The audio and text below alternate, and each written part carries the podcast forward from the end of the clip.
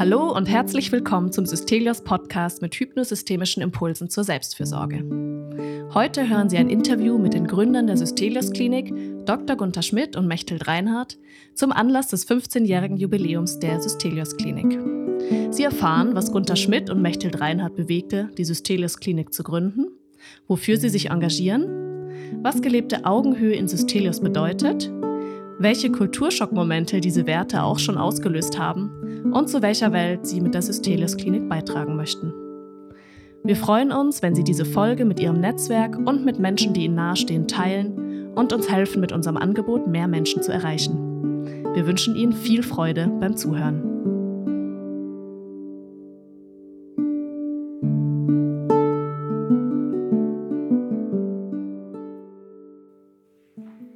Dann ganz herzlich willkommen, äh, liebe Mechthild, lieber Gunther. Wir freuen uns sehr, dass ihr heute da seid bei unserem Podcast zu diesem Interview.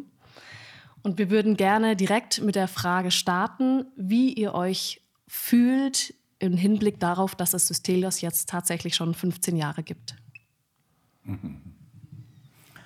Ja, das ist eine interessante Frage.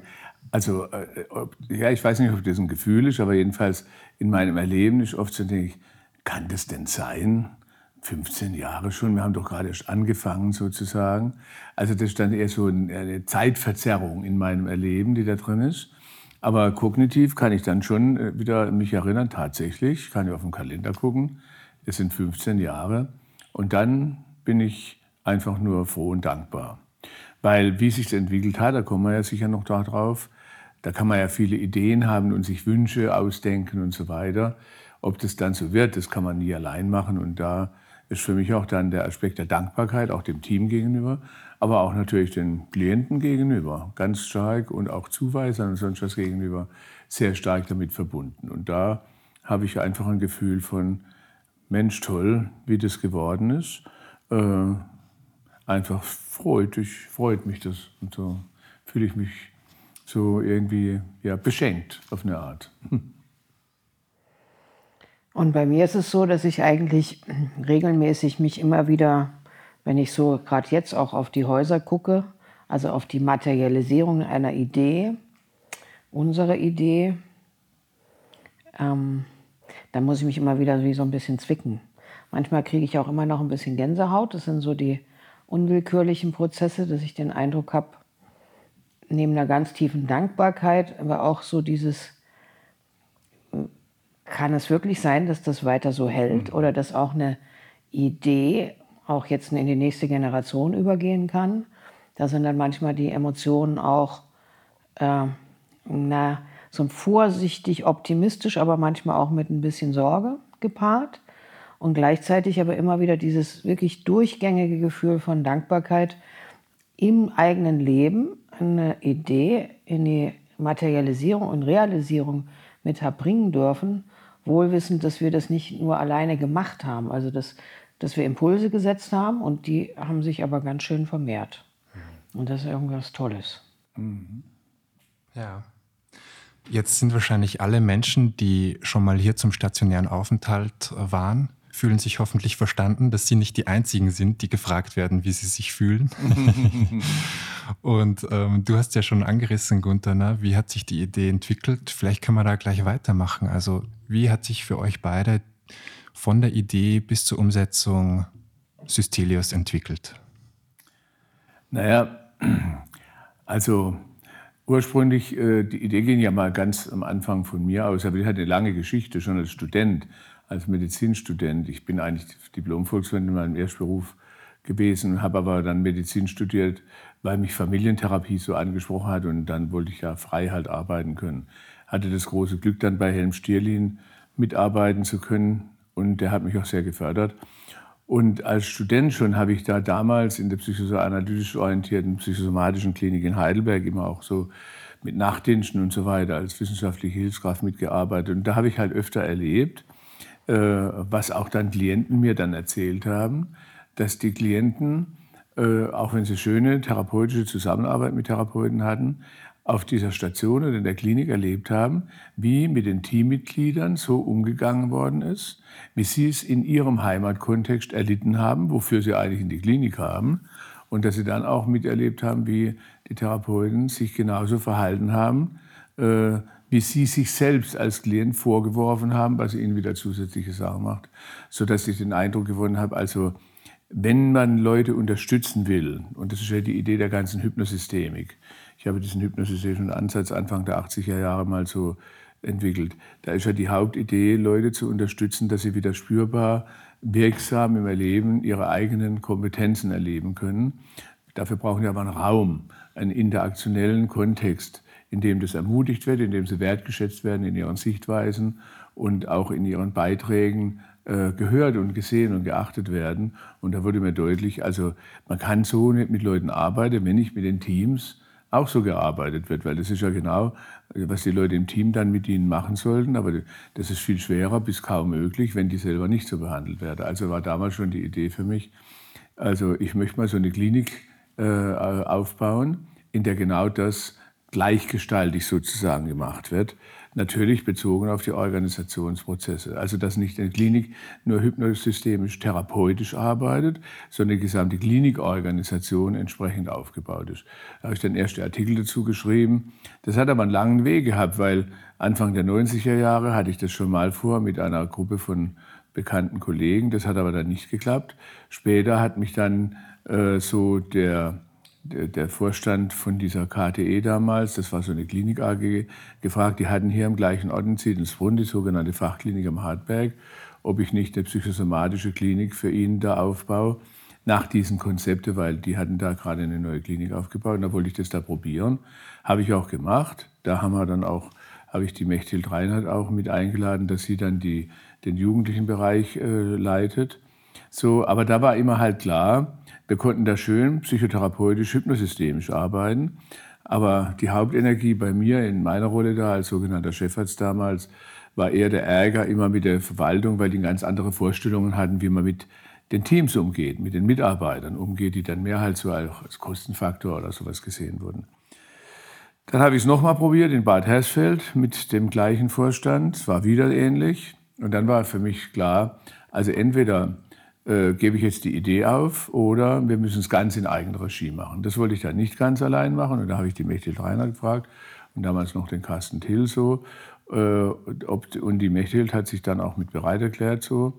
Äh, und so haben wir dann halt diese Idee in Eigenregie entwickelt. Aber die Idee war immer die gleiche, schon seit den 80er Jahren. Aber jetzt in der Systelius-Klinik konnte man sie zum ersten Mal, man könnte sagen, ungehindert durch Außenkräfte in der Form, jedenfalls in der Richtung, wie wir uns das vorgestellt haben, für auch den Aufbau einer Organisationskultur mit entsprechenden organisatorischen Regelungen, sehr flache Hierarchie, viel Selbstorganisation, achtungsvoller Umgang, auch mit Mitarbeitern, die andere Sichtweisen hatten als man selber und so weiter, Ermutigung zur Selbstinitiative und so, und das konnte man da umsetzen. So hat sich dann hat es eine lange Geschichte gehabt, irgendwie so, äh, mit vielen Nackenschlägen auf dem Weg, die bei mir jedenfalls nur ausgelöst habe, ah, jetzt erst recht, das wollen wir mal sehen. Und das Witzige war ja immer, und das ist für mich heute oft eine besondere Freude, das zu sehen. Das ist auch Teil dieser Dankbarkeit, von der ich vorhin gesprochen habe. Auf dem Weg, wem ich es erzählt habe, im Klinikbereich, alle Leute haben gesagt, ja Gott, du bist ein Sozialromantiker, sowas gibt's nicht. Das geht einfach nicht. Man kann das nicht so machen. In unserem System sowieso nicht. Wären ja tolle Ideen, aber das kannst du abschminken. Und dass wir bewiesen haben, dass es geht, das ist für mich die schönste Belohnung. Mhm. Das würde ich gerne aufgreifen, weil das äh, könnte ich auch nur so sagen. Bei mir ist die Geschichte, bin ja auch ein bisschen jünger als du, Gunther, äh, insofern insofern anders, weil ich auch aus der ehemaligen DDR komme und dort Medizin studiert habe. Ähm, in einem anderen Podcast habe ich das auch schon mal ein bisschen mehr ausgeführt, dass ich da in einem Diakonissenhaus groß geworden bin, also direkt gegenüber dem Krankenhaus, schon ab 14, 15 Nachtdienste oder Nachtwachen, so Sitzwachen bei krebskranken Patienten gemacht habe und sehr früh schon gemerkt habe, dass es eigentlich um eine sprechende Medizin geht Ganz, ganz früh. Und irgendwie den Eindruck hatte, ich will diese Art von Medizin gar nicht studieren.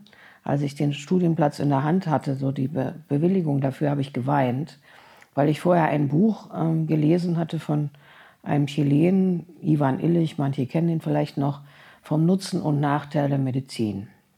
Nemesis der Medizin. Nemesis der Medizin. Und das war damals für mich so eindrücklich, weil ich das am eigenen Leib schon sehr jung erlebt habe, was sprechende Medizin ermöglicht, was, wie das auch auf einen selber zurückwirkt. Und hatte eigentlich immer den Traum, mal so eine Klinik selbst gründen zu wollen, mitzumachen. Und bin dann 84 übergesiedelt mit der Idee, dass die Medizin hier im Westen unter demokratisierteren Bedingungen anderes Menschenbild vertritt als das, was ich im Osten erlebt habe. Das war tatsächlich eine Romantik und habe dann mitbekommen, mm, mm, mm, das ist ja fast genauso wie das, was ich eigentlich im Osten verlassen wollte. Und habe dann ein sehr großes Glück gehabt, einen Studiengang zu finden, psychosoziale Medizin. Das konnte man zur Pädagogik studieren. Und als ich dann in der systemischen Fortbildung war, den, auf den Gunther getroffen bin, nach meinem Studium, habe ich endlich den Eindruck gehabt, ich komme mit meiner eigenen Vorstellung von, von Medizin auch mal menschlich an. Ich merke, ah ja, da gibt es Theorie, da gibt es Handlungsansätze, die mit mir ganz stark resonieren. Und das könnte ich jetzt immer noch weiterführen. Jedenfalls haben wir dann, als der Gunther mich angesprochen hat, in der Hartberg-Klinik, von der er schon erzählt hat, eine Jugendpsychosomatik aufzubauen, generationsübergreifend.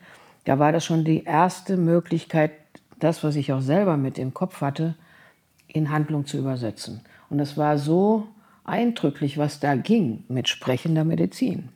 Was möglich wurde, auch ohne Medikamente, auch damals schon. Es war so ein Traum, so unglaublich, dass wir dann eigentlich zusammen dann auch schon, als du dann auch das nochmal noch mal probieren wolltest, gesagt haben, ja, jetzt versuchen wir das. Äh, wir wollen nachweisen, was zwischenmenschlich möglich ist, wenn man sich endlich verabschiedet von der Vorstellung, dass diese sogenannten Krankheiten, Symptome in dem Menschen da drüben sind und mit mir nichts zu tun haben. Sondern dass man merkt, das ist ein, der Zwischenraum, der interaktionelle Raum, wo ich ja mit beteiligt bin, weil ich das Gegenüber für den anderen bin, dass das eine genauso wichtige Größe ist in allen Wechselwirkungsbedingungen eines Raumes, den wir als Krankenhaus beschreiben können. Als Gesundheitszentrum haben wir es dann benannt dass ich bis heute wirklich dankbar bin, dass wir das tun. Und das beweisen wir jeden Tag aufs Neue. Ich denke schon. Und, und, und, da kommt vielleicht eben noch mal, das äh, will ich gerade noch mal aufgreifen, was ich vorhin so meinte. Das erfordert natürlich, wenn man sich so mit Menschen in eine Kooperation begibt, dass eben nicht das wie eine Subjekt-Objekt-Trennung da angesehen, ich bin hier und da drüben ist der mit den Problemen, sondern das ist eigentlich gar nichts Neues, wie schon Martin Buber das gesagt hat. Das Ich entsteht in der Begegnung mit dem Du, wie der gesamte systemische Ansatz ist ja eigentlich äh, einem klar vor Augen zieht. Individuelles Erleben ist nicht sinnvoll verstehbar ohne die Kontexte, in denen das eingebettet ist, also die Wechselwirkung zwischen den Leuten auch. Aber da kann man eigentlich von Therapeuten gar nicht erwarten, dass sie diese Art, das erfordert nämlich ein persönliches Engagement des Therapeuten, auch eine persönliche Stellungnahme. Der muss berührbar sein in dieser Art oder die Therapeutin. Das wiederum geht nur, wenn man sich auch als Therapeut geschützt, sicher, geachtet fühlt, auch in der eigenen Art, auch wenn die, also ne, ich habe die Konzepte entwickelt und so weiter, aber das war, die Idee kann ja deswegen niemals sein, dass jetzt jemand sozusagen buchstabengetreu, sozusagen wie in einem Manual äh, so runterspult, was ich jetzt da vorgegeben habe. Weil das genau die Einzigartigkeit jedes einzelnen Menschen in der Begegnung nicht genügend beachten würde. Also ist das eine Leitlinie, eine Orientierungshilfe, aber letztlich geht es dann um die Unterstützung, die Rückenstärkung, die Ermutigung sowohl der Klientinnen und Klienten als auch der Therapeutinnen und Therapeuten und übrigens auch der anderen Teams, also wie wir sie ja nennen, die sogenannten mittherapeutischen Teams, Service, Küche, die ganze medizinische Pflegebereiche und so weiter, dass die ermutigt und unterstützt werden und mit einem Erleben von ich kann hier absolut sicher sein, dass ich auf Loyalität, auf Achtung setzen kann und ich kann auch dann mal was machen, von dem ich nicht genau weiß, ob das jetzt genau das wird, was ich mir damit wünsche. Aber wenn es nicht das gewünschte Ergebnis geben sollte, dann ist ganz klar, dass ich Rückendeckung habe, Solidarität, Unterstützung und Dankbarkeit dafür, wenn ich das ins Team hinein kommuniziere, dass wir gemeinsam daraus lernen können. Diese ermutigende Sicherheit, die brauchen natürlich auch die Teams so in der Form. Sonst kann man das gar nicht in der Weise machen, wie es Mechthild jetzt auch noch schon so beschrieben hat. Und das ist eine der Hauptaufgaben, die ich von vornherein gesehen habe, für uns als, als Initiatoren, eine Organisationskultur zu schaffen, die diesen Sicherheits- und Kreativitätsförderungsraum wechselseitig für alle Beteiligten bringt. Das ist nie fertig, das ist Work in Progress sozusagen. Und wenn man mich fragen würde mit meinen Traumvorstellungen, was man da alles machen kann, ah, da sind wir noch deutlich auf dem Weg, so irgendwie. Aber wenn ich vergleiche, äh, ich habe viele Vergleiche, habe viele, viele Kliniken supervidiert und alles Mögliche, gibt es für mich in meinem Vergleich keine einzige Klinik, die nur annähernd das je so ansatzweise, nur ansatzweise probiert hat, wie wir das hier täglich machen. Und da in der Hinsicht bin ich wirklich froh, dass es so gelungen ist, weil man kann sich ja viel ausdenken, wie gesagt. Ob es dann sowas wird, da braucht man auch die entsprechenden Menschen dazu. Und die sind hier doch zum großen Teil da. Und ja, was will man eigentlich mehr? Deswegen ist es halt auch, äh, finde ich, immer wieder interessant, wenn ich äh, manchmal Abendrunden mit den Klienten und Klientinnen mache. Ähm, dann ist es oft so ein Verschen, was ich so ein bisschen erzähle, dass wir versuchen, eine sich selbst organisierende Organisation so zu organisieren, dass die selbstorganisierenden Kräfte, die in jedem Organismus, in jedem Lebenssystem eigentlich wirksam werden, so maximal wie möglich gesundheitsförderlich gelebt, hervorgelockt, reaktiviert werden. Und das ist halt etwas, wo wir wirklich zusammengeträumt haben, kann man nicht anders sagen, mhm. wie man das aus den Erfahrungen dieser Hardware-Klinik, wo wir das schon im in einem, es waren drei verschiedene Abteilungen und wo wir das in unserer hypnosystemischen Abteilung versucht haben, aber in einem Kontext, der eben anders getickt hat, nach anderen Spielregeln. Und wenn wir immer wieder gemerkt haben, da können wir noch so viel uns versuchen, das in unserem Raum zu halten, wenn die Umgebungsbedingungen nicht äh, korrespondieren, dann entstehen zu viele Widersprüche, die dann natürlich die Klienten und Klientinnen, gerade auch die jungen Leute, maximal gespürt haben. Und das zu unterbrechen, das haben wir versucht durch das, was wir jetzt tun. Und das ist natürlich toll, 15 Jahre ist unglaublich, dass es uns wirklich weitergibt und dass es auch so zu sein scheint, dass es auch weitergehen wird. Ja, ich habe den Eindruck, dass eher in der Zwischenzeit die Resonanz noch größer mhm. ist als am Anfang. Mhm. Und äh, auch immer mehr Leute merken, also wenn man ja guckt, äh, die meisten Leute, die zu uns kommen, die kommen ja nicht durch irgendwelche Werbemaßnahmen von uns, sondern ich frage ja immer viele Klienten auch wieder und du ja sicher auch, die kommen meistens durch Mund-zu-Mund-Propaganda, wo Leute, die schon hier waren und dann den anderen erzählen, also ehrlich, nie hätte ich gedacht, dass man so würdigend und wertschätzend behandelt wird und dass so mit einem umgegangen wird und so. Also wenn du was brauchst, dann gehst du dahin und so. Das heißt, die größte Werbung ist das gelebte, praktizierte Leben in dieser Kooperation. Ne? Äh, und deswegen bin ich optimistisch, mhm. dass das weitergeht. Ja. Also Stichwort Unternehmenskultur. Ne? Also dazu könnte ich eine Beobachtung teilen, weil ich bin ja jetzt noch nicht so lange hier, drei Jahre. Und als Gesprächstherapeut führt man am Ende immer ein Abschlussgespräch. Und was ich total oft höre, ist, ähm, wenn ich dann die Frage stelle, na, was waren hilfreiche Angebote für Sie hier während des Aufenthalts? Und es kommt wirklich sehr oft dann die Antwort, naja, also was eigentlich am hilfreichsten war, ist einfach zu spüren, einfach zu erleben, wie Sie wertschätzend miteinander umgehen, wie Sie aber auch wertschätzend mit der Klientenschaft umgehen. Also dieser Raum, der hier aufgespannt wird, dass der dann wie inspiriert, ah, da könnte ich ja auch wertschätzend mit mir Genau. Das ist genau dieser Zwischenraum, von dem ich vorhin auch versucht habe, nochmal zu reden. Oder wenn der Gunther sagt, so im Buberschen Sinne, die Wirklichkeit entsteht im Dialog, in der Beziehung. Dass, dass dieses berühmte Dazwischen, da hat ja der Martin Buber immer schon darauf hingewiesen, das Eigentliche passiert nicht bei dir und bei mir, sondern dazwischen.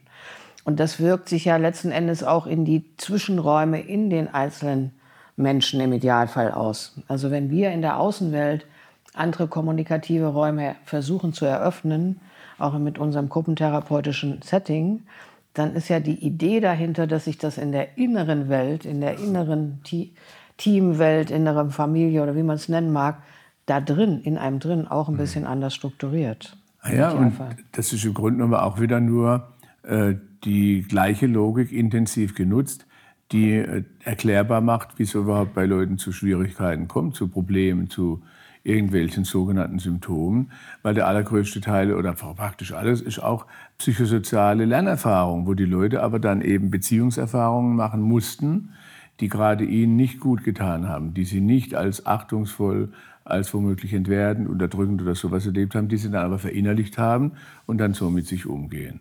Also ist eigentlich sozusagen der Weg, die Innenorganisation aufzubauen oder auch umzugestalten, ohnehin schon immer von Anfang an, schon vom Kleinkindalter an, geprägt durch interaktionelle Wechselwirkungserfahrungen. Und die wollen wir halt jetzt in einer hilfreichen anderen Art dann auch anbieten. Und äh, so gelingt es dann. Ich meine, die, die ganze hypnosystemische Konzeption geht ja davon aus, deswegen will ich den Aspekt vielleicht auch nochmal reinbringen, äh, der wieder dann die Logik der Organisationskultur auch nochmal auf einer anderen Ebene verstehbar macht. Wenn jemand kommt mit massiven Symptomen beispielsweise und selber von sich womöglich glaubt, er hat gar keine hilfreichen Fähigkeiten, er wäre womöglich wertlos oder inkompetent ohnehin, voller Defizite, was ja oft in traditionellen Psychotherapiekonzepten direkt oder indirekt auch so angenommen wird und sowas. Äh, und Hypnosystemisch, das ist aber klar ein Zeichen dafür, da erlebt innerlich jemand eine Diskrepanz zwischen dem, was er braucht als Mensch und dem, was gerade abläuft, äußerlich oder auch im Umgang mit sich selber. So dass man eigentlich sagen kann, ein Symptom ist eigentlich eine sehr kompetente, wertvolle Rückmeldeschleife, wie eine Warnblinkanlage in Richtung, hey, mir fehlt was und ich bräuchte aber, dass dieser Mangel letztendlich behoben wird. Ne?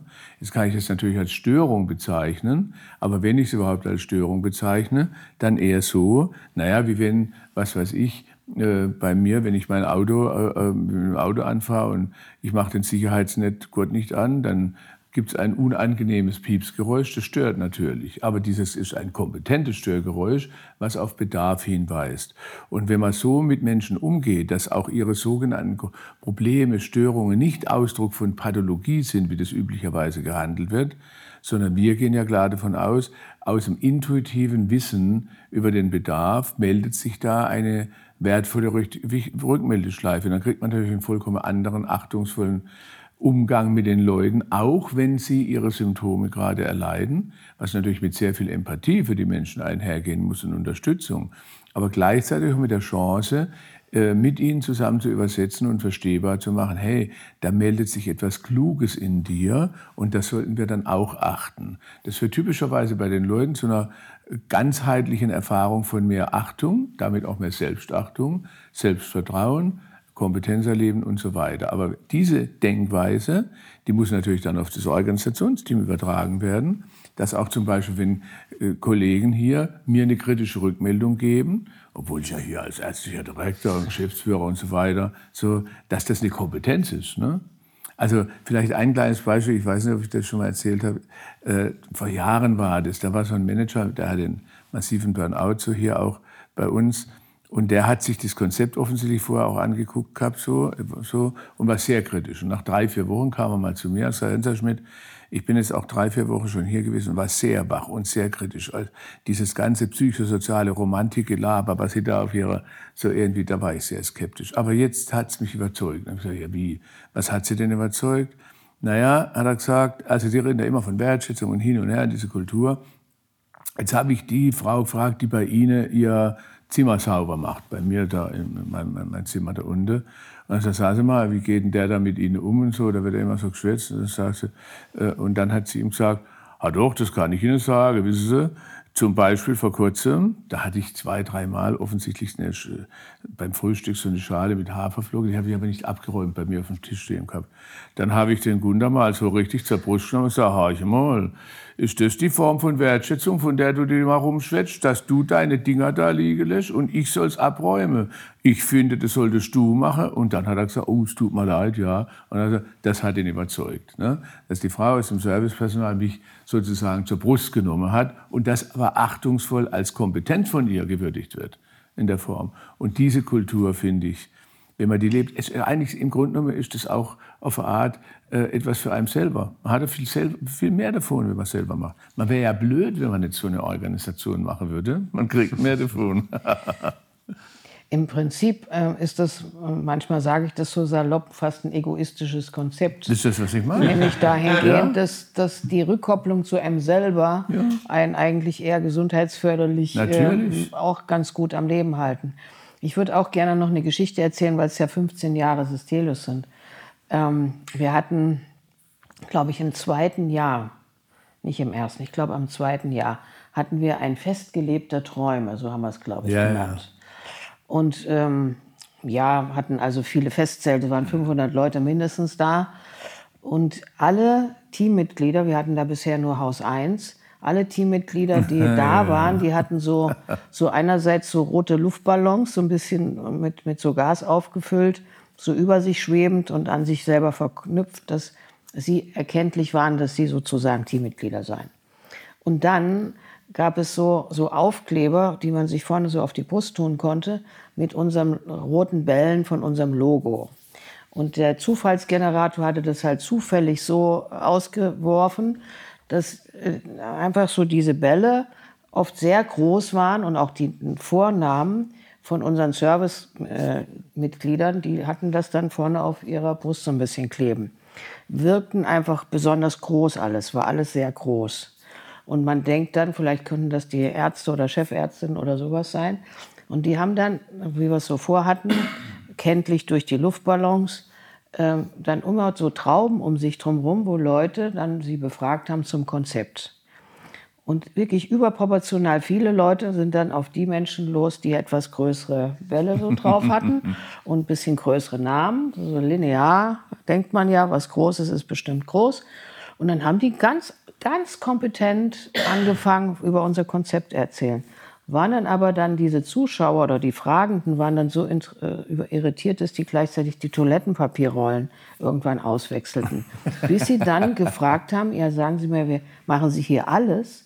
Wer sind Sie denn? Und dann haben die gesagt, wir gehören zum Servicepersonal.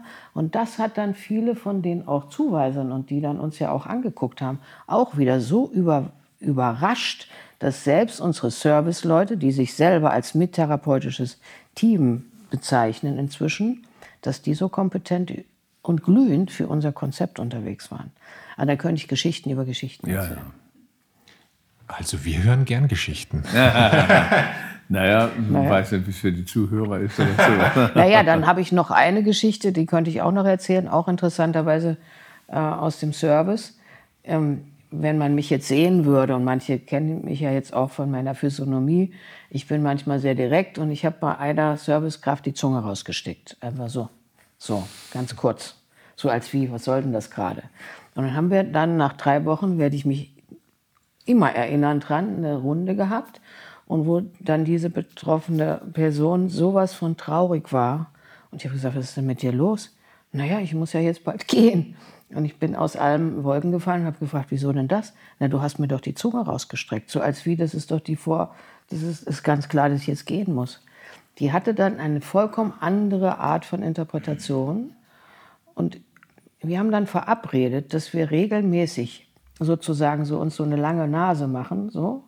Also sie und ich, also muss man sich jetzt vorstellen, hört man ja nur auditiv, also so diese berühmte fünf Finger vor der, vor der Nase immer wenn wir um die Ecke kommen, dass sie das zu mir macht und, und, und umgedreht ich zu ihr. Das haben natürlich Klienten beobachtet.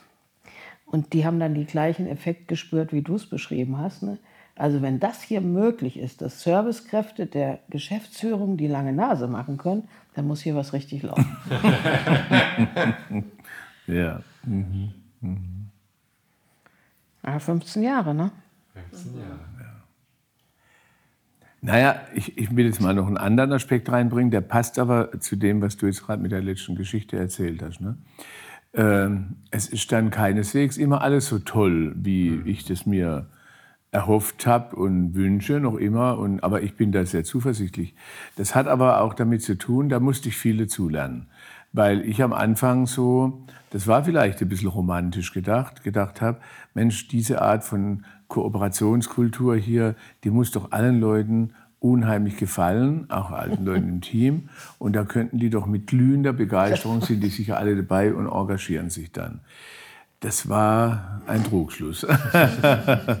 äh, ist eigentlich bis heute. Ist es bis heute. Und das, es aber nicht einzeln, dem einzelnen Menschen davor zu werfen, dass so irgendwie, weil so eine Organisation, die mit so vielen Selbstorganisationsprozessen, ich meine, ihr kennt es ja, wo in den kleinen Teams praktisch die für ihren Bereich zuständig sind, die die meisten äh, Entscheidungen treffen und die dann wieder sich koordinieren in Meta-Teams, die sich absprechen und das sozusagen eigentlich von der Basis aus, also das, was heute mit Agil gemacht wird, das haben wir doch schon in der Hardware-Klinik, das schläft ja hier jeder ein dabei, das machen wir schon seit 1996 oder sowas in der Form. Aber es erfordert einfach sehr, sehr viel, auch Engagement der Beteiligten so in der Form. Und da habe ich immer wieder schon den Eindruck, äh, immer wieder und immer wieder, auch Leute, ne? also am Anfang war es zum Beispiel schon so, dass viele Leute, die dann hier ins Team mit reingekommen sind, die hatten bei mir zum Beispiel vorher Weiterbildung gemacht, viele, oder vielleicht bei dir auch, ich weiß nicht, und so. Und die waren, die sind extra hergekommen, so, oh ja, das wollen wir unbedingt mitmachen. Äh, und sogar bei denen war das so, da ja die alle sozialisiert waren in anderen Kontexten, mit klarer Hierarchie, mit du hast hier zu parieren oder sonst was irgendwie du wirst nicht einbezogen in Entscheidungsprozesse und so. Und wenn du aber zu sehr den Kopf hebst, dann kriegst du eine drauf oder sowas. Das ist ja die typische Erfahrung, die die meisten Leute in dieser Kultur gemacht hatten vorher. Also nicht in unserer, sondern in der, in der üblichen Kultur.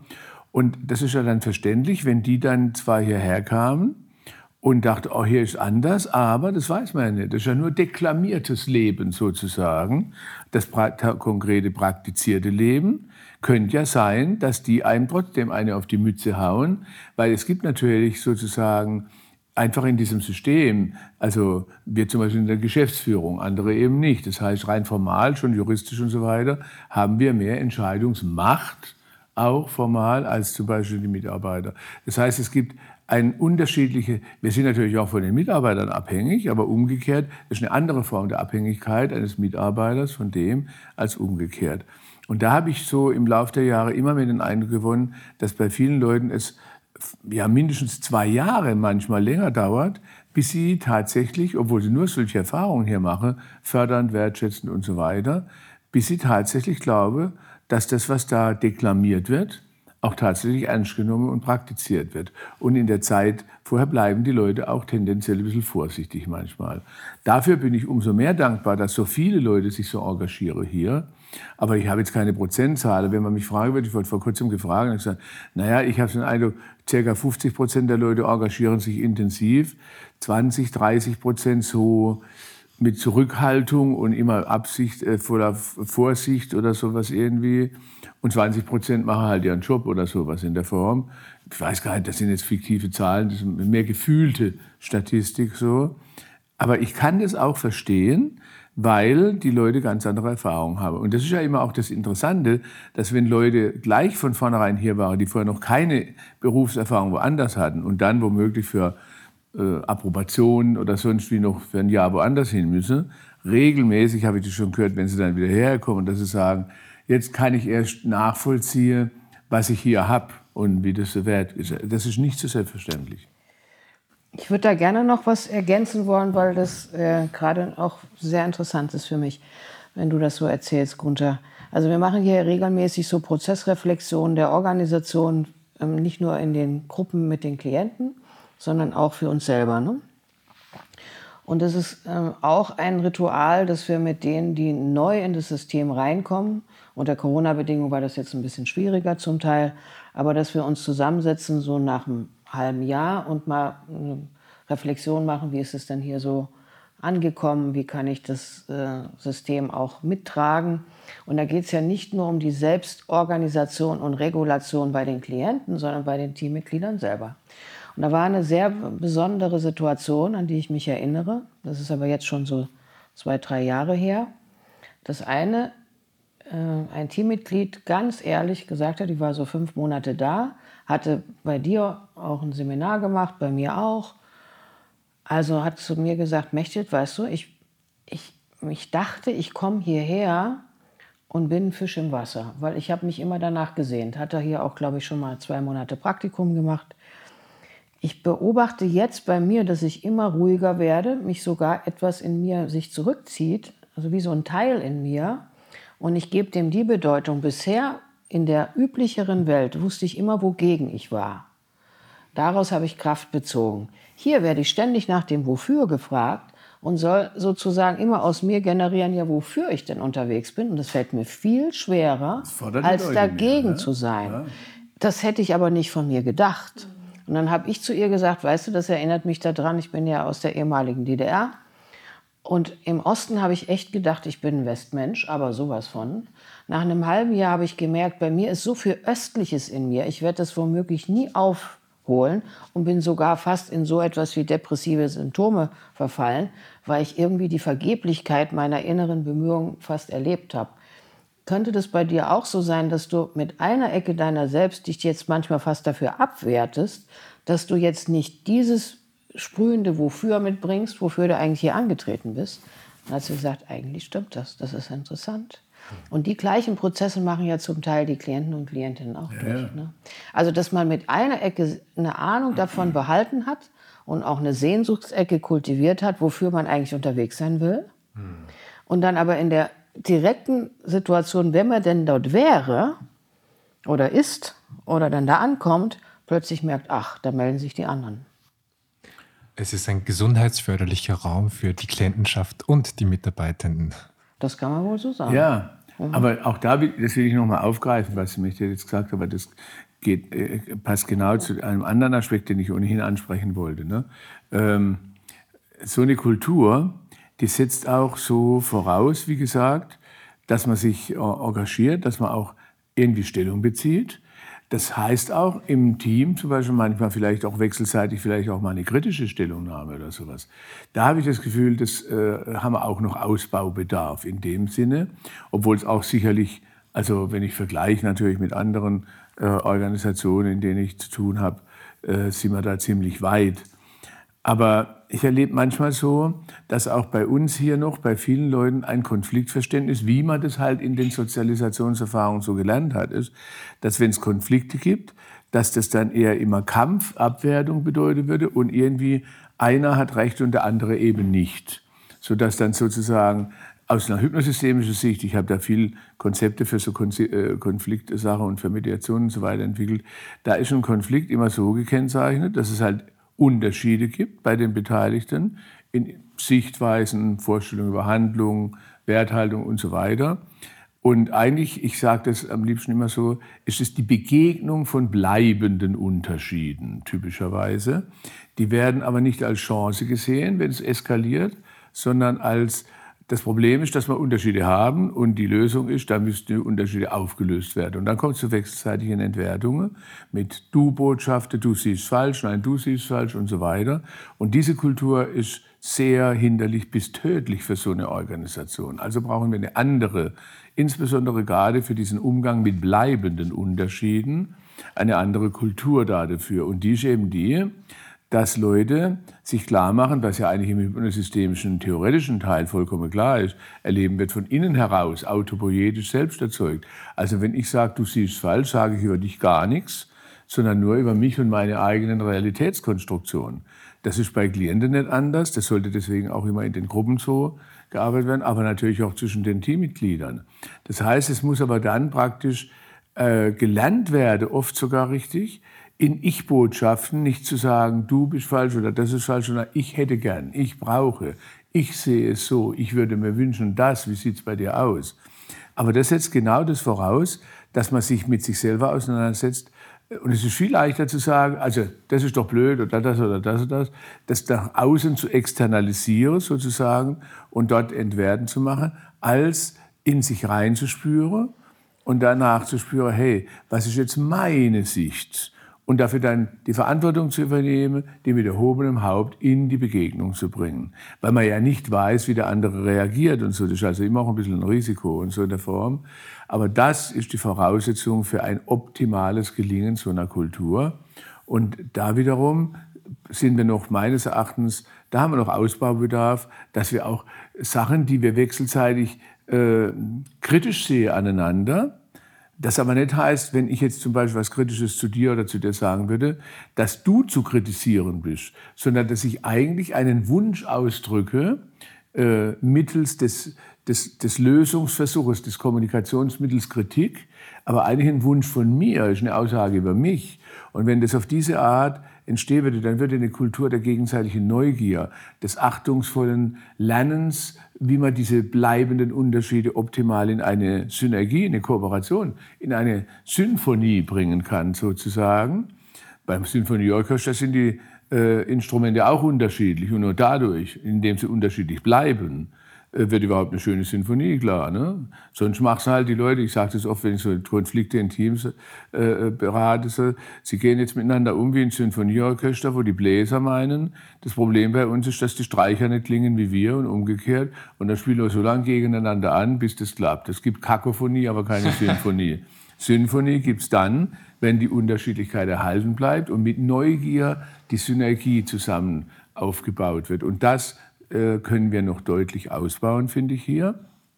Aber auch das setzt eben voraus, dass Leute unterstützt werden, überhaupt Raum zu kriegen, nachspüren zu dürfen.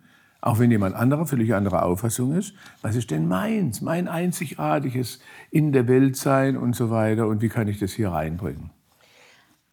Und da jetzt habe ich so ein bisschen Herzklopfen gerade, weil mhm. du ja mhm. ärztlicher Direktor bist und ich bin nur Pädagogin. Das muss endlich das mal muss gesagt endlich werden. Mal gesagt werden. ähm, deswegen muss ich ja auch manchmal sagen, dass ich wenigstens mal Medizin studiert habe. Ach, deswegen äh, muss ich das sagen. muss ich das ab und zu mal so, sagen. Wegen mir ja, aber, das, sagen. aber das Interessante ist, ähm, und prüf mal, Gunther, wie du das dann jetzt auch gerade erlebst.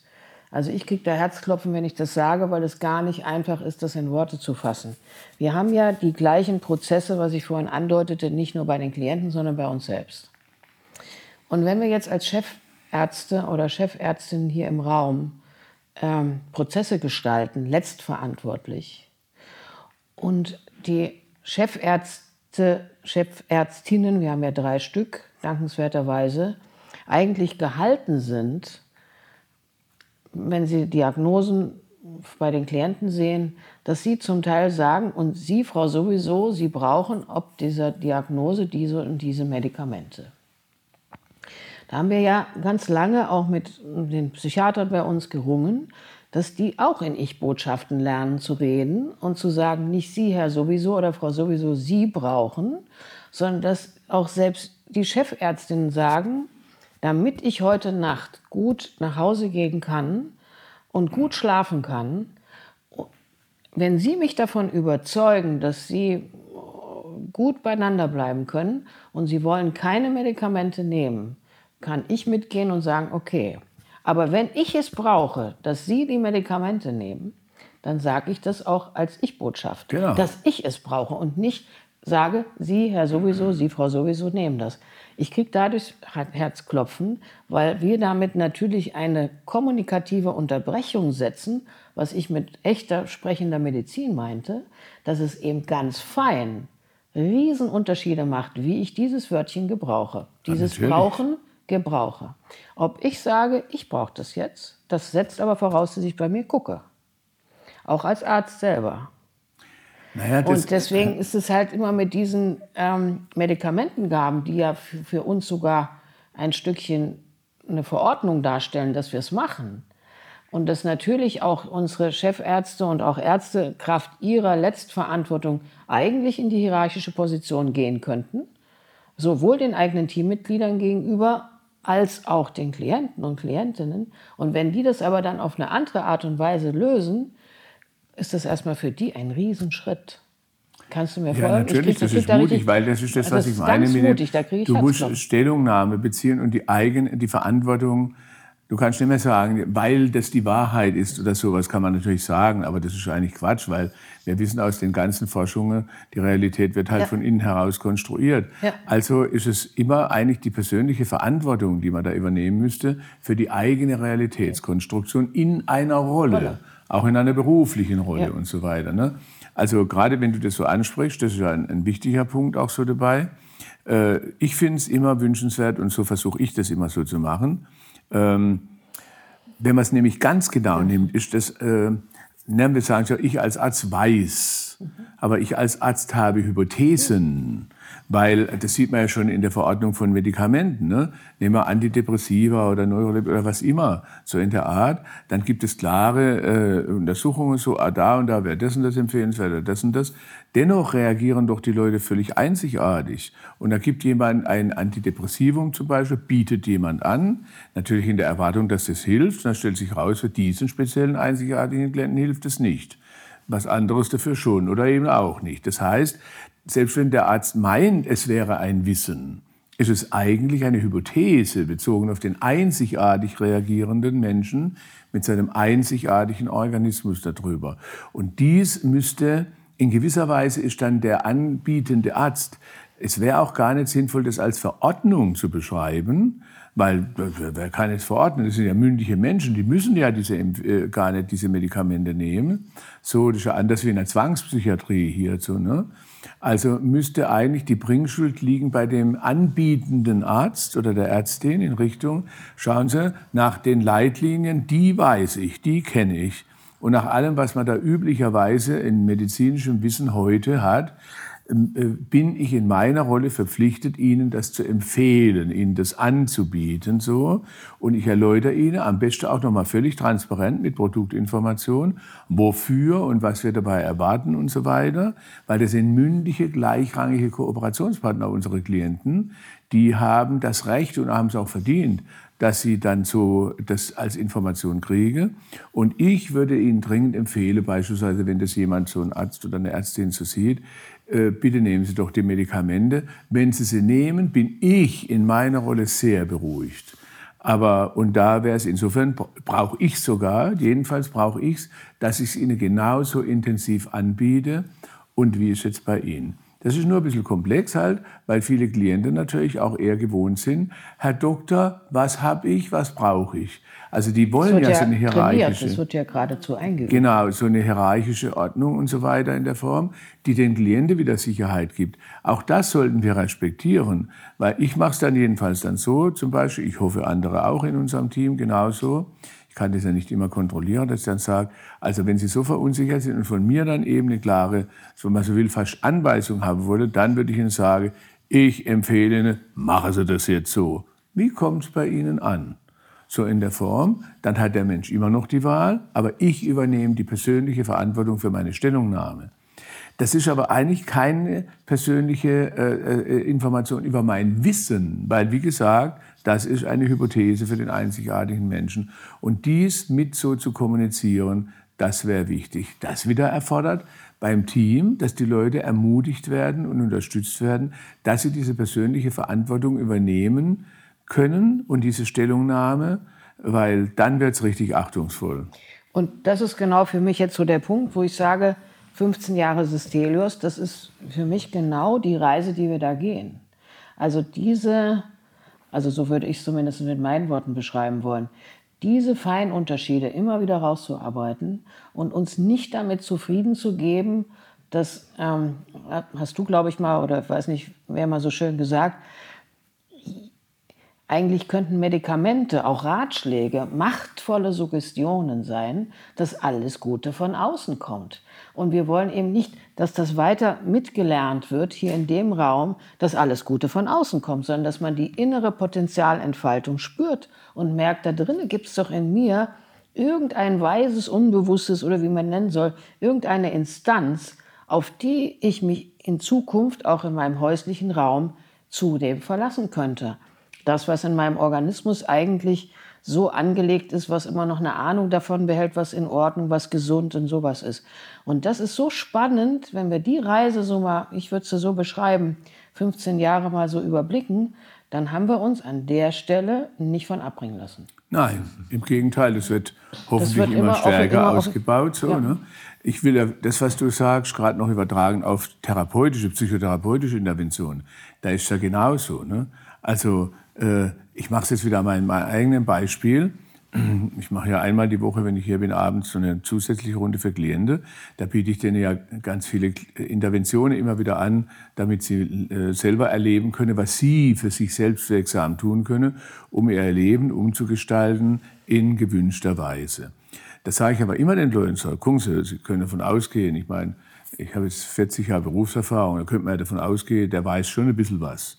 Und äh, im Sinne von, was ich Ihnen anbieten kann, da weiß ich unglaublich viel. Hunderte von Interventionen, von denen ich auch weiß, die haben sich oft sehr bewährt und waren sehr hilfreich. Dennoch, bezogen auf Sie als einzigartigen Menschen, ist das eine Hypothese. Und deswegen möchte ich Sie jetzt gleich von vornherein schon bitten, äh, ich biete Ihnen die Interventionen an, aber als erstes bitte ich Sie unbedingt, die auf gar keinen Fall gleich zu übernehmen und umzusetzen, sondern erstmal kritisch in sich nachzuspüren, was der Mensch mir da anbietet, ist mir das plausibel? Wenn es Ihnen nicht plausibel ist, ich erlebe mich in der Bringschuld für Plausibilität, dann lehnen Sie sich bitte zurück, verschränken die Arme und sagen, ja, guter Herr Schmidt, warum soll ich Ihre Intervention machen? Sie ist mir nicht plausibel, deswegen wird sie nicht gemacht. Wenn Sie wollen, dass ich sie mache, dann machen Sie mal gefälligst plausibel, hopp, hopp, also so Ganz in der genau so, Form, ja. dass die Bringschuld bei mir ist. Und selbst wenn ich es Ihnen dann plausibel hätte machen können, was ja heißt, ich muss Ihnen eine, wie ich das gerne nenne, Produktinformation mit einer Erläuterung geben, wieso gerade so, wofür und so weiter. Selbst dann würde ich es an Ihrer Stelle noch nicht machen, sondern dann noch mal nachspüren, weil das ist das eigentliche Interessante in einer hypnosystemischen, gelingenden äh, therapeutischen Arbeit nicht nur, was sie kognitiv darüber denken, sondern wie ihr kluger Organismus mit intuitiver Rückmeldung darauf reagiert, stimmig oder nicht stimmig. Wenn es nicht stimmig ist, dann bitten sie, bitte ich Sie wieder so, ja, ich erlebe es nicht stimmig, mache ich nicht. Das heißt aber, wenn dann jemand eben meine Intervention ablehnt oder nicht macht, dann ist das eine Kompetenz. Kein, Kein Widerstand. Kein Widerstand. ja, wenn schon Widerstand, Nein, aber- aber ein kompetenter Widerstand.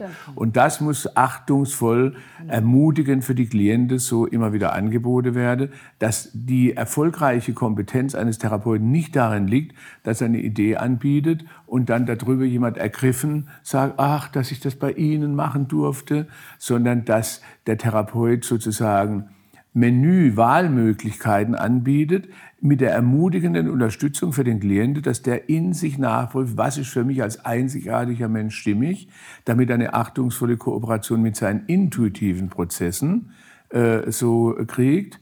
Wiederum setzt das natürlich voraus, dass jemand auf der, Rolle des, äh, der Seite der Therapeuten das nicht als Abwertung von sich sieht, wenn jemand äh, sagt, nee, mache ich jetzt nicht oder hilft mir nicht, sondern in sich selber diese Sicherheit hat, ich bin auch hier in diesem Team geachtet, wenn ich eine Intervention mache, die dann mit der Rückmeldung versehen wird, nee, mache ich nicht oder hilft mir nicht. Weil die Qualität der Intervention liegt darin, in der Unterstützung des Nachprüfens, wie der eigene Organismus des Klienten reagiert und wie ich jede Rückmeldung wieder wertschätzend als Kompetenz für die Bedürfnisse des Klienten übersetzen und behandeln kann. Und dafür braucht natürlich auch der im Team, der Therapeut, der Therapeuten, Unterstützung sagt, ah, wow, so, ne? Also wenn zum Beispiel dann bei mir, wenn dann jemand, ich biete drei, vier Sachen an und jemand sagt dann, ah nee, das passt aber nicht, ah nee, das passt schon gar nicht. Ja, da kriege ich ja fast leuchtende Augen. Warum?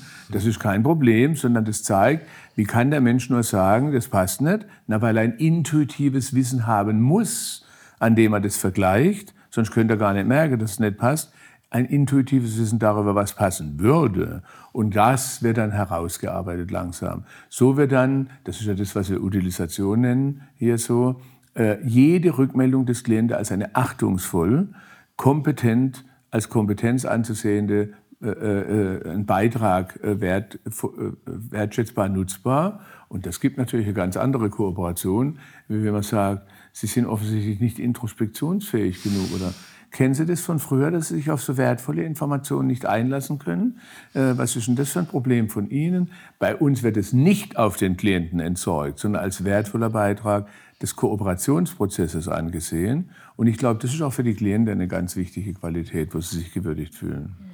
Und wenn wir beiden jetzt sozusagen gerade so reden und reden und reden, ja, und wir jetzt mal gucken würden, wie unsere eigenen Teammitglieder Ja, ja. bisher unseren Podcast, äh, den Keine wir ja- Ahnung. äh, Vielleicht verdrehen könnte- sie innerlich könnte- die Augen und denken, genau, um Gottes Willen, müssen wir die noch sedieren. schwatzen, So. ja.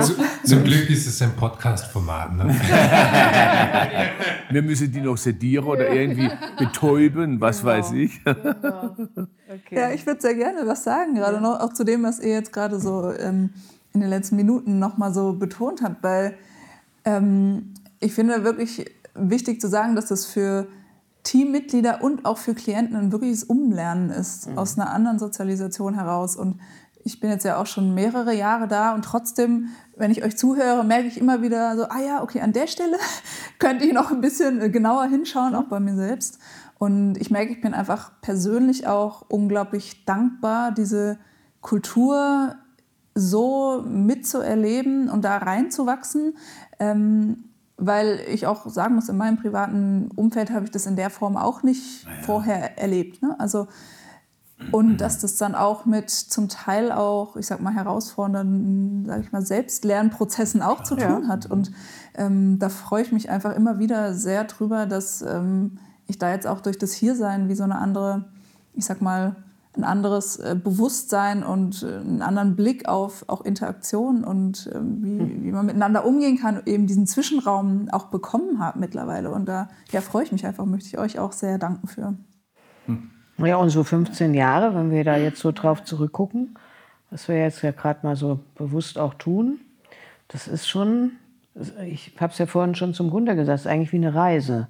Ja, und und das die- ist ja. auch bei jedem, sicher, wenn du das so beschreibst, auch sowohl bei den Klienten eben als auch bei den Teammitgliedern eine, eine innere Reise. Ja, total. Und wir, wir bekommen ja auch in den Gruppen immer wieder neue Menschen äh, rein, die zu uns kommen. Und es ist jedes Mal wieder eine neue Reise, die beginnt. Ja, ja. Also das ist eine, ja, eine kontinuierliche Weiterarbeit daran. Das ist jetzt ja nicht so, ne, dass es einmal initiiert ist und dann Ja. bleibt es für immer einfach da, ne, sondern es braucht wirklich ein ständiges, ähm, bewusstes Gestalten dieser Räume. Genau, und äh, ich finde es auch wichtig, wenn wir das jetzt mal so beschrieben haben, wie wir es gerade gemacht haben. Das könnte ja dann so, oh, was weiß ich, man ist dann geläutert für immer und wandelt dann irgendwie gesalbt irgendwie im heiligen Schein. Oh Gott, oh Gott, oh Gott. Also meine Sicht ist ganz klar, das bleibt immer ambi- oder multivalent. Und du kannst es noch so toll machen. Das kann innerhalb von drei Monaten wieder verflachen oder sonst was machen. Es heißt, die ganze Organisation in meinem Verständnis ist auch sozusagen immer wieder von neuem wie eine Hauptaufgabe da drin ist, sowie eine Art Ritual der Wiedererinnerung, erlebnischen Ergebnissen und Aufmerksamkeitsfokussierung. Und die Organisation sollte immer auch das, die Aufgabe haben und das Verwirklichen, alle Beteiligten immer wieder sozusagen in einen Raum der Aufmerksamkeitsfokussierung einzuladen, wo diese Prozesse, die wir für günstig halten, wieder aktiviert werden. Aber die anderen sind nicht löschbar. Auch die alten, abwertenden, destruktiven, sonstige Sachen. Ne? Und, äh, gibt's ja, und da sollte man sich auch Ehrenrunden jede Menge erlauben. Keiner von uns ist doch da irgendwie, das ist doch ein Quatsch, dass man da jetzt endlich, ah, jetzt habe ich es kapiert für immer. Ja, ne? Also Beispiel von mir, äh, das ist dann natürlich immer besonders ergötzlich für mich. Sagen wir mal, ich fahre mit meiner Partnerin im Auto und dann schneidet mich jemand oder macht irgendwas, sagt, die dumme Sau, ich könnte mal in die Fresse hauen. Dann sagt die natürlich genüsslich, ist aber komisch. In deinen Seminaren und in der Klinik, da plätschst du immer so, so viel Wertschätzung. Das erlebe ich jetzt nicht so wertschätzend. So, da könnte ich natürlich noch mehr brüllen, ne, so in der Fahrt. Also ein kontextbezogenes Phänomen auch. Und die alten Prozesse bleiben erhalten und sind sprungbereit. Immer wieder. Und je unsicherer man gerade sich fühlt in irgendeiner Weise, desto eher springen die an. Also müssen wir, das hört nie auf. 15 Jahre, das bedeutet, es könnte in einem halben Jahr wieder alles rum sein, wenn wir nicht immer wieder von Neuem und von Neuem die Aufmerksamkeit zu fokussieren würden. Ich habe ja, wenn ich so durch den Raum äh, manchmal laufe, haben wir ja unsere Heftchen, ne? also was die Klienten haben und wir auch selber Einführung in die eigenen Gedanken, ja, wo, äh, so, wo eigentlich nichts drin steht. Und ich bin mit meinem Heftchen rumgelaufen, wo meine Notizen drin waren und habe dann zu jemandem vom Team gesagt, ach du, du stehst auch auf meiner Liste. Bei dem ist es der, der, völlig blass geworden, von jetzt auf gleich. Man konnte richtig sehen. Ich dachte, um Gottes Willen, was habe ich denn jetzt gemacht? Dann haben wir natürlich sofort eine Sprache über die Sprache gesprochen. Also einfach mal oben drüber, was, was ist denn jetzt gerade? Habe ich irgendwas geäußert, was, ja, wie, was meinst du mit, ich stehe auf deiner Liste? Sag ich, wie kommst du denn? Was, was Ja, läuft für ihn hieß Also für ihn ist das aus einem vollkommen anderen Kontext. Ja. Auf einer Liste stehe ich nur dann, wenn ich was verbrochen habe, wenn ich kurz vor der Entlassung stehe. Wer weiß, was jetzt die Mechthild mit mir vorhat. Und das ist so interessant, wie sch- blitzschnell diese Erlebensnetzwerke, wie wir es ja nennen, greifen, die mit hier eigentlich gar nichts zu tun haben, aber die dann hier durch so eine Art von Sprache aktiviert werden. Und deswegen ist mir das so wichtig, was ich eingangs mit der sprechenden Medizin meinte. Also es gibt so einen, mit dem wir uns ja immer gerne beschäftigen, ich auch, Heinz von Förster, ist ja so ein Urkonstruktivist und der hat immer wieder so schön gesagt, bevor wir nicht lernen, eine Sprache über die Sprache zu sprechen, sprechen wir noch gar keine menschliche Sprache. Wir leben noch in einem sprachunfähigen System. Wir sprechen nur. Das sind im Prinzip Tiere oder wie auch immer, also Wesen, die jetzt nicht mit diesem freieren Willen ausgestattet sind, vielleicht viel instinktsicherer gesichert im Raum, während wir als Menschen, wenn wir das nicht lernen, eine Sprache über die Sprache zu sprechen, werden wir uns immer wieder haarscharf aneinander vorbei kommunizieren, irgendwie. Und das ist etwas, wo ich finde, da haben wir 15 Jahre jetzt schon, schon zumindest nicht den roten Faden verloren. Das heißt, das ist halt nie zu Ende. Nee, Ja, und wenn wir so äh, drauf schauen, als sozusagen als eine Reise jetzt über die Zeit von ähm, auch dieser Organisation, die ja diese Kultur jetzt hier einfach auch äh, lebt und belebt, ähm, würde uns einfach auch noch interessieren, was vielleicht so eure Visionen oder eure Wünsche wären, wie es vielleicht auch so die nächsten fünf, nochmal 15 Jahre oder so am besten möglicherweise weitergehen könnte.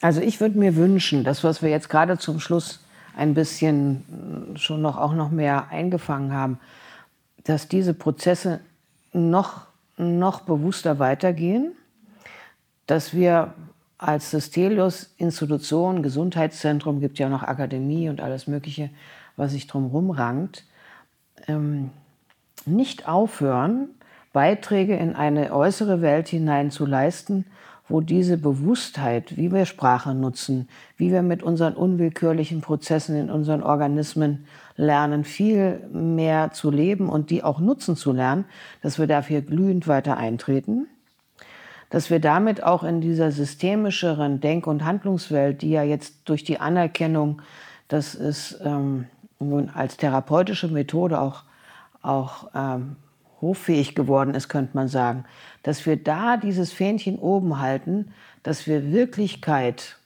im, im gemeinsamen Raum zusammen erzeugen und nicht die Wirklichkeit abbilden im klassischen objektivierenden Sinn. Dafür möchte ich gerne glühend weiter eintreten und stelle mir einen Raum vor, wo mm, im nicht unbedingt jetzt universitären Raum trotzdem hier ein Denk- und Handlungsort sich weiter entfaltet, der in die äußere Welt, was es jetzt ja schon tut, auch ein, also ra- reinstrahlt, dass auch die Klienten und Klientinnen, genau auch wie ihr als Teammitglieder, Multiplikatoren in euren anderen Kontexten wäret, davon träume ich. Das ist meine Vision. Wo ich sage, es darf nicht der Urimpuls, der uns damals so umgetrieben hat, das überhaupt mit zu, zu, zu entwickeln, der, der muss warm gehalten werden. Und das ist immer schwierig, wenn dann halt so die, die sogenannten Pioniergenerationen so langsam sich ein bisschen zurücknehmen und andere in der zweiten und dritten Generation das weiterführen, dass so dieses, dieser Urfunke womöglich irgendwann nicht mehr ganz so sprüht. Ähm, da würde ich sehr, meine Vision geht dorthin, sehr für werben, dass alle Teammitglieder sich in ihrer inneren Welt immer wieder überzeugen, ja, wo, für welches, wofür will ich denn unterwegs sein? Wo ist denn mein inneres Feuer, wofür ich brenne? Und das hier mit reinbringen. Dass es immer auch unabhängiger wird, dass wir beide und als Gründungsperson insofern uns überflüssiger machen können, dass das immer mehr Menschen selber mittragen. Und da habe ich einen großen Optimismus. Er erlebt das jetzt auch schon so. Also meine Vision oder so, mein Wunschtraum geht in, in eine ganz ähnliche oder gleiche Richtung, sowas in der Form.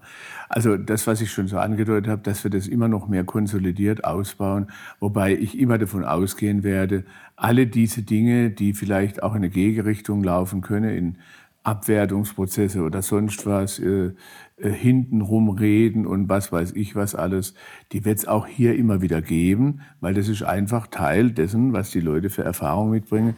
Das ist auch gar kein Problem, wenn wir es immer wieder, na, das geht in die Richtung, was du vom Heinz, vom Heinz von Verstock gesagt hast, mit der Metasprache okay. und der Metakommunikation dazu, wenn wir das da wieder ein, so, so äh, einbeziehen und, und nutzbar machen äh, und das auszubauen. Ich finde, das kann man gar nicht genug ausbauen wenn das weitergeht, so, dann fände ich das toll. Bezogen auf die therapeutische Arbeit wäre eine, ein richtiger Wunschtraum von mir, dass wir äh, erkennbar sozusagen wie so eine Art, was weiß ich, Leuchtturm, Leuchtturm genau. werden, noch mehr werden, wir sind im Beginn, aber noch mehr werden. Dafür zum Beispiel Stichwort Diagnosen äh, in der ICD-11-Welt, so International Classification of Diseases. Sonst kann man ja nicht mit den Kassen äh, kriegen, die Clinics von den Kassen bezahlen, da brauchen die halt so eine Diagnose. Dass wir eine überzeugende, für die Leute auch spürbar erlebbare Welt äh, anbieten können, die zeigt, hey, das diese Diagnose ist keine Wahrheit über mich, sondern ist eine Realitätskonstruktion, die einen, ein, einen kleinen Ausschnitt von mir ausmacht und dann, dass wir zu Repräsentanten werden für eine Alternativdiagnostik. Für eine Alternativdiagnostik, wo das übersetzt wird, was in den ICD-11-Diagnosen drin ist, in Kompetenzbeschreibungen. Also ne, Ängste als Kompetenz zum Beispiel für das innere Wissen. Ich brauche Schutz, Sicherheit, Handlungsfähigkeit und Zugehörigkeit, Verbundenheit und dass damit die Diagnosen eine Ressourcenqualität, eine Kompetenzqualität kriegen, was die Leute mit mehr Selbstachtung und so weiter versieht. Das ist natürlich für die Teams immer mehr Arbeit, weil wir müssen dann praktisch zwei Diagnosen sozusagen mit den Leuten schreiben. Also die übliche Diagnose, weil das kann man den Kassen bisher nicht vermitteln, anders. Und aber in unserer internen Kommunikation mit unserer Chance, und das übersetzen wir jetzt mal so, welche Fähigkeiten stecken da drin über das intuitive Wissen dessen, was sie brauchen und wie man dafür sorgen kann und wo sie ihre eigenen inneren Fähigkeiten wiederfinden können, dafür zu sorgen. Wenn wir dafür auch noch, noch viel deutlicher so ein Leuchtturm werden und so, und sich dann diese Art des Denkens, des Umgangs auch mit den Menschen, mit denen wir arbeiten, die dann eigentlich gar keine Klienten sind, sondern ja Kooperationspartnerinnen halt so für ihre Ziele, wenn sich das noch weiter verbreitet und rumspricht, das fände ich super. Und äh, ja, und wie das dann halt, naja, und da ist für mich auch klar, das äh, habe ich ja schon da und dort auch so also ich habe schon öfter zum Beispiel für, für meine Beteiligung an, an, an, an der Klinik äh, Angebote gehabt von so Klinikorganisationen, jede Menge, äh, die einen Haufen Geld geboten haben, dass man das verkauft an die. Weil es gibt halt größere Organisationen, Klinikketten, die wollen dann so. Und das ist ganz klar, diese Art von Kultur, die können wir hier nur weiter beibehalten, wenn das niemals verkauft wird, sondern wenn das da ist. Das heißt, es ist auch ein wichtiger Punkt, dass man die nächste Generation ja in gewisser Weise auch dazu verpflichtet, dass das in diesem Rahmen bleibt, weil wenn man das verkaufen würde, da bin ich absolut sicher, das wäre noch nicht einmal ein Jahr, dann wäre diese Organisationskultur kaputt. Und das sollte nicht passieren. Und das ist ähm, sowohl, wie du es gerade so schön gesagt hast, auf der therapeutisch-medizinischen Ebene als auch auf der Organisationsebene, ja.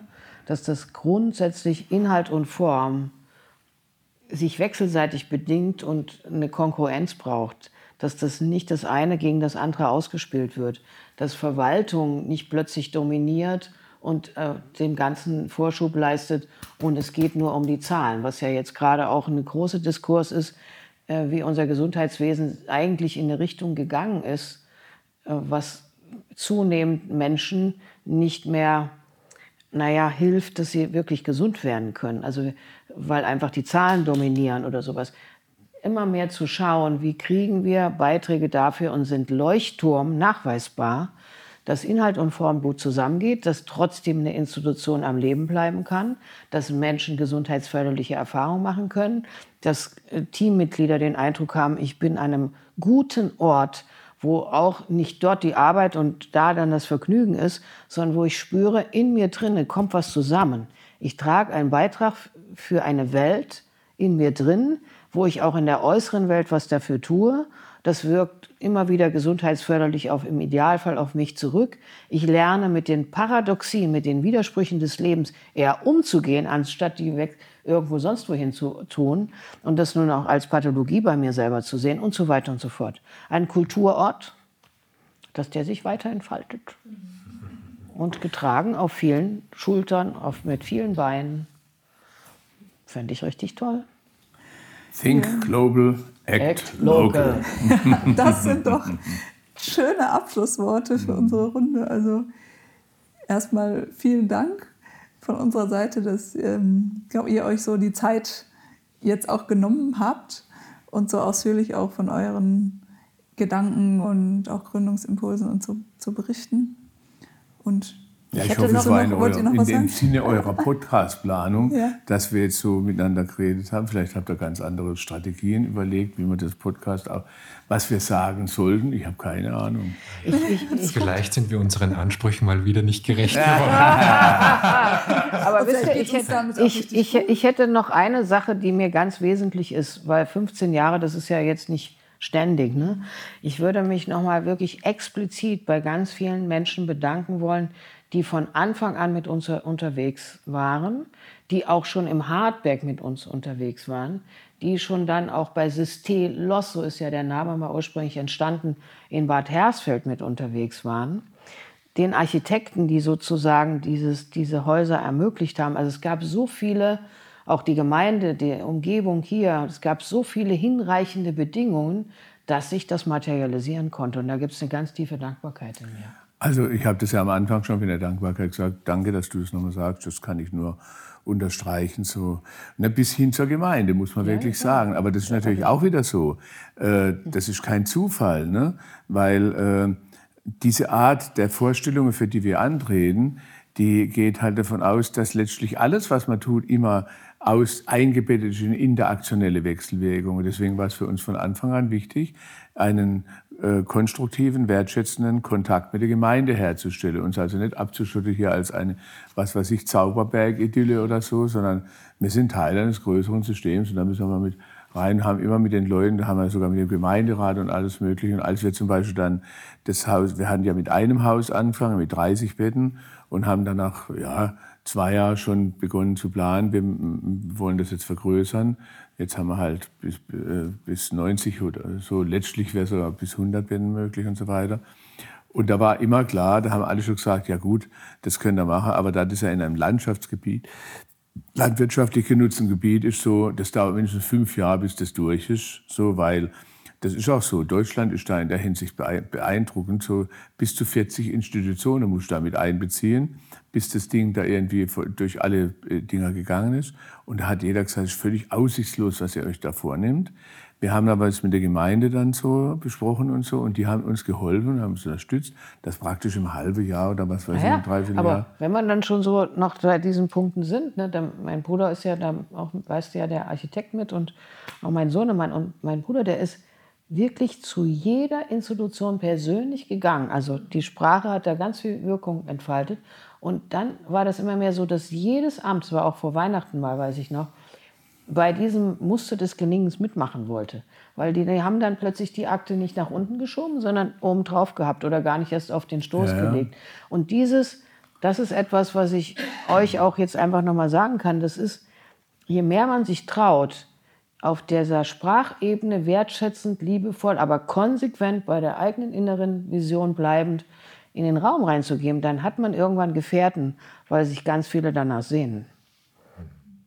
Da würde ich gerne einhaken, weil ihr auch über Gefährten jetzt gerade sprecht und ich kriege von ganz vielen Seiten immer Rückmeldungen, wie dankbar viele Menschen auch sind, dass es diesen Ort gibt. Sei es einmal Mitarbeiter und da zähle ich mich selbst dazu.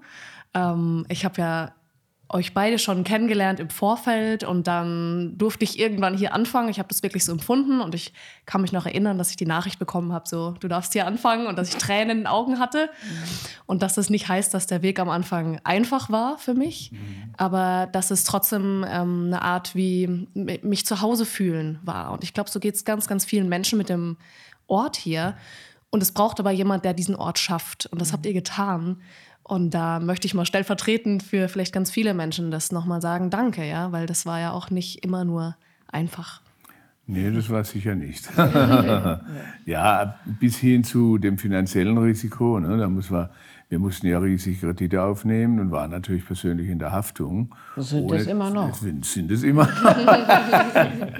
Aber das, da lernt man ja auch dazu. Gell? Also erstmal ist so, so viel Wertschätzung von Bankenseite habe ich in meinem Leben noch nicht erlebt, seit, bis seitdem wir so viele Schulden haben. ja, aber und, wir haben auch mit den Banken großes Glück. Ja. Aber das war auch wieder sowas. Ne? Da habe ich wieder auch bei mir selber gemerkt. Insofern kann man da an allem lernen. Äh, am Anfang äh, bin ich manchmal nachts schweißgebadet aufgewacht und gedacht, mein Gott, so viele Millionen Schulden da so, da bist du ja total bankrott, wenn es schief geht. Und habe dann aber mit meinen eigenen Konzepten mich damit auseinandergesetzt, was ist denn eigentlich das, was mir so Angst machen würde, mir deutlich, das war mir vorher in dieser Form nicht bewusst, dass ich, die eigentliche Angst war gar nicht das, sondern dass ich in meiner inneren Welt meinen Wert oder sowas abhängig gemacht habe von diesem äußeren Erfolg.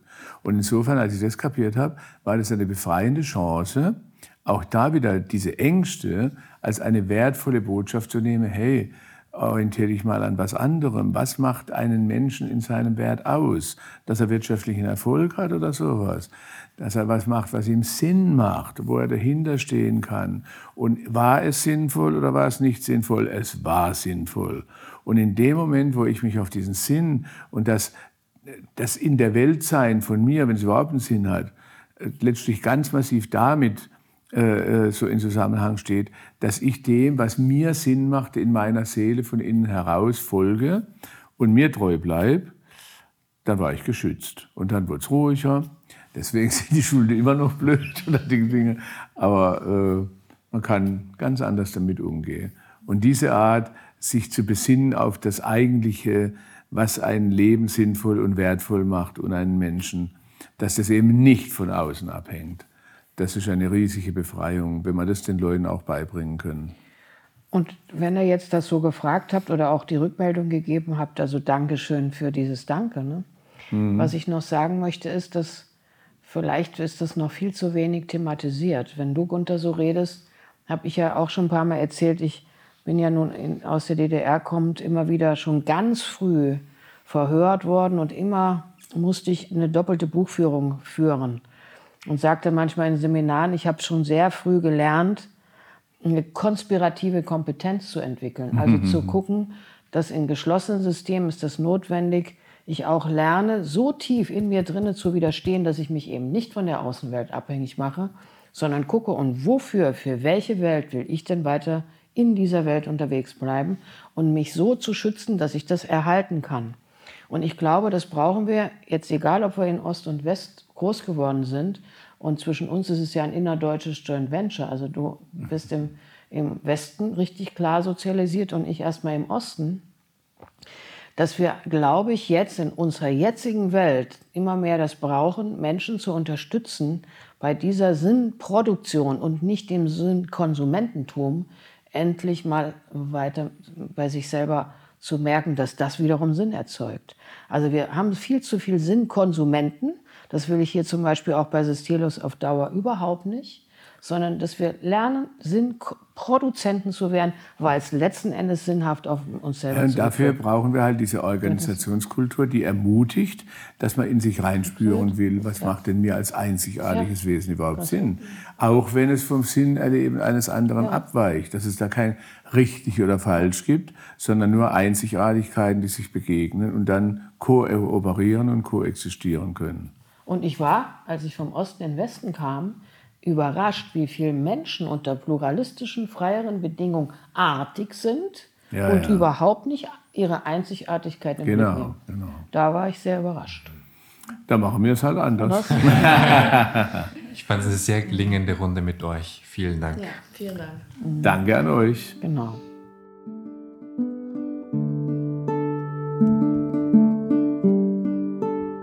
Diese Folge ist Teil unserer Podcast-Aktion zwischen den Jahren. Von Dienstag, den 27.12. bis Freitag, den 30.12.2022 veröffentlichen wir jeden Tag eine neue Podcast-Folge, die Sie beim Übergang ins neue Jahr inspirieren und anregen darf. Wenn Ihnen diese Folge gefallen hat, machen Sie gern Ihre KollegInnen, KlientInnen oder Menschen, die Ihnen nahestehen, auf das Podcast-Format der Systelius Klinik aufmerksam. Und helfen Sie uns, unsere Angebote für eine gelingende Selbstfürsorge möglichst vielen Menschen verfügbar zu machen. Wenn Sie Wünsche oder Feedback haben, schreiben Sie uns gern unter podcast.systelios.de. Mehr Informationen zum Podcast und zum Klinikangebot allgemein finden Sie auf unserer Webseite www.systelios.de. Danke, dass Sie heute mit dabei waren und wir freuen uns darauf, Sie auch in den kommenden Folgen im Systelios Podcast begrüßen zu dürfen. Tschüss und bis bald.